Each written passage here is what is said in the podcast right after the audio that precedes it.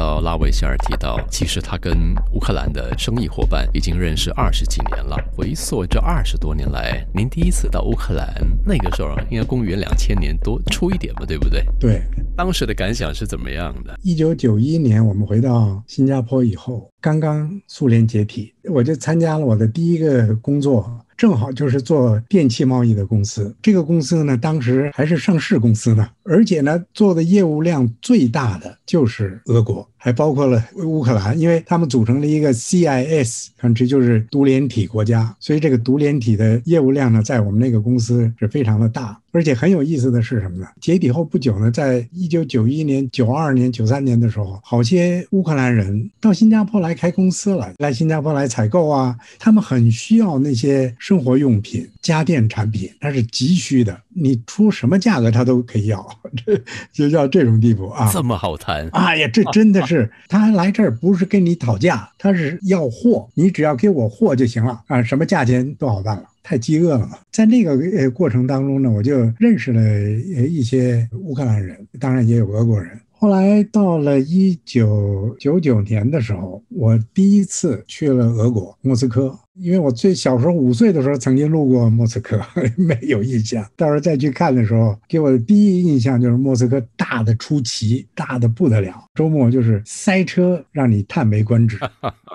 你眼看着这个酒店就在旁边不远的地方，那汽车就开不过去，就是这个给我的第一印象。当时在莫斯科有好多个地点。国外来的集装箱到了那个地点，打开集装箱就直接在集装箱里面卖了，几十个、上百个集装箱停在那里，就是不同的产品，有电器、有鞋子、有锅碗瓢盆，什么都有。门打开，完了要采购的人就到那边直接采购就走了，大批大批的，就等于是一个批发市场。啊，就是一种热烈和繁华。后来我又去了乌克兰，也也差不多是呃这么一个情况，它也有这样的一个集装箱市场。但是去到乌乌克兰呢，就是有一个不太好的一个感觉，因为在去乌克兰之前，在外面认识了几个乌克兰人，聊起来，他们就问我是哪儿的，我说我是新加坡的，他们就说哦，Singapore is very rich，嗯啊，这 you are all rich people。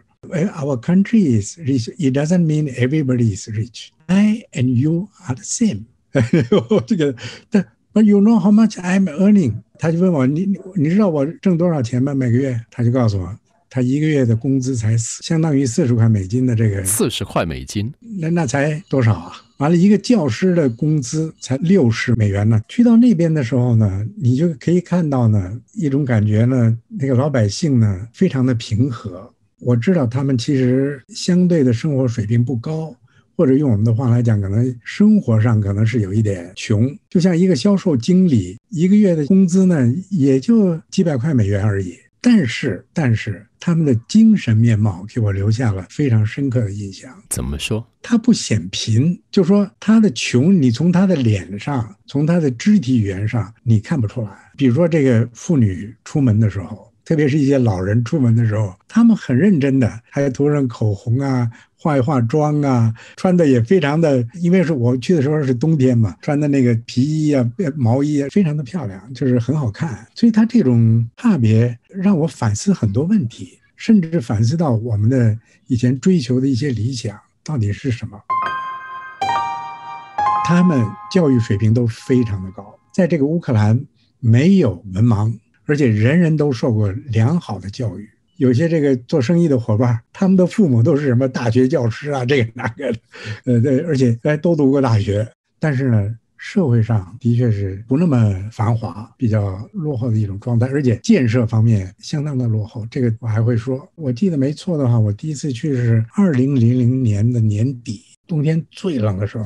它主要是就是刺激我，去想很多问题。除了做生意以外，我就是想这些，这是为什么会这样？这不是我们追求的这个理想社会吗？你指的是他们在解体之前的那个共产社会吗？就是我们所以前追求的这种社会主义社会嘛？怎么这个样子啊？当然了，后来我们也看了很多很多很多分析的文章。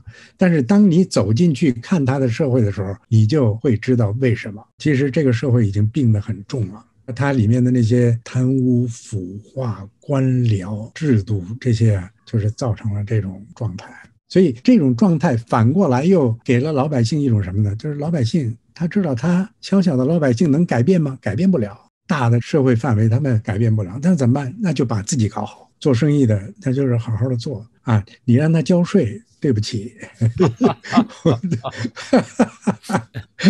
这个 呃，这这个真的是非常挣扎的事情，因为你知道你的当政者是这个样子，那完了我还拱手把辛辛苦苦偏手知足挣来的这个钱啊交到您的这个兜里，而我们晓得那个兜里的意思就是只入他的私兜。对，的确是这样的，的确是这样的。反复去了好多次嘛，慢慢慢慢了解的更多一点。以后我们还了解到呢，他们还一个潜规则，在乌克兰，如果一个商人在商业活动中触犯了法律，或者是被人起诉追究的话，他一转入政界，一切免了。所以，我我们知道有一个商人，他欠了新加坡很多客户很多钱呢，他不还了。当你去追究他的时候，他就从政了。从政了以后，你你你就你就追不了他了。有这么个潜规则。后来我们在很多活动中就发现，真的他们的这个政府的行政的效率啊，真的是糟透了。当然，我可以说基辅社会治安呢是不错的，犯罪率也相对的低，社会上也很平和，你出去很安全。但是他们的就是上层的这个腐败贪污啊是非常厉害的。后来陆陆续续、陆陆续续揭露出很多很实际的一些案件出来了。所有这些呢，并不是在它的这个解体之后发生的，其实已经是存在的。只是到解体的时候呢，他就得到了一个口子，可以把这个推向极致。当然，我们跟这些客户打交道的时候呢，我们也不去触及这些问题。但是乌克兰这个整个社会啊，老百姓啊，你可以看到他们是非常友好的，非常的平和。他们本身没有一种霸气，而且呢，我还可以告诉你们，这乌克兰呢，的确美女多。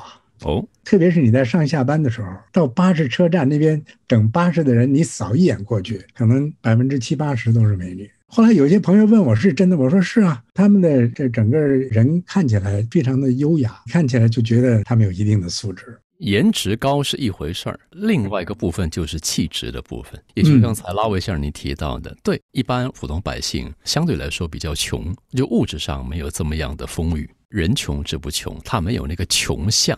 对，也就是不显贫嘛，你的那个说法。因为很多时候我们了解到，跟我们碰过的情况就是穷相毕露，而且就会用穷来当做是一个借口来博同情、博人的怜悯。这个反而是我们可能会觉得比较反感的事情。固然你可能物质上贫乏，但是你的志不能够穷。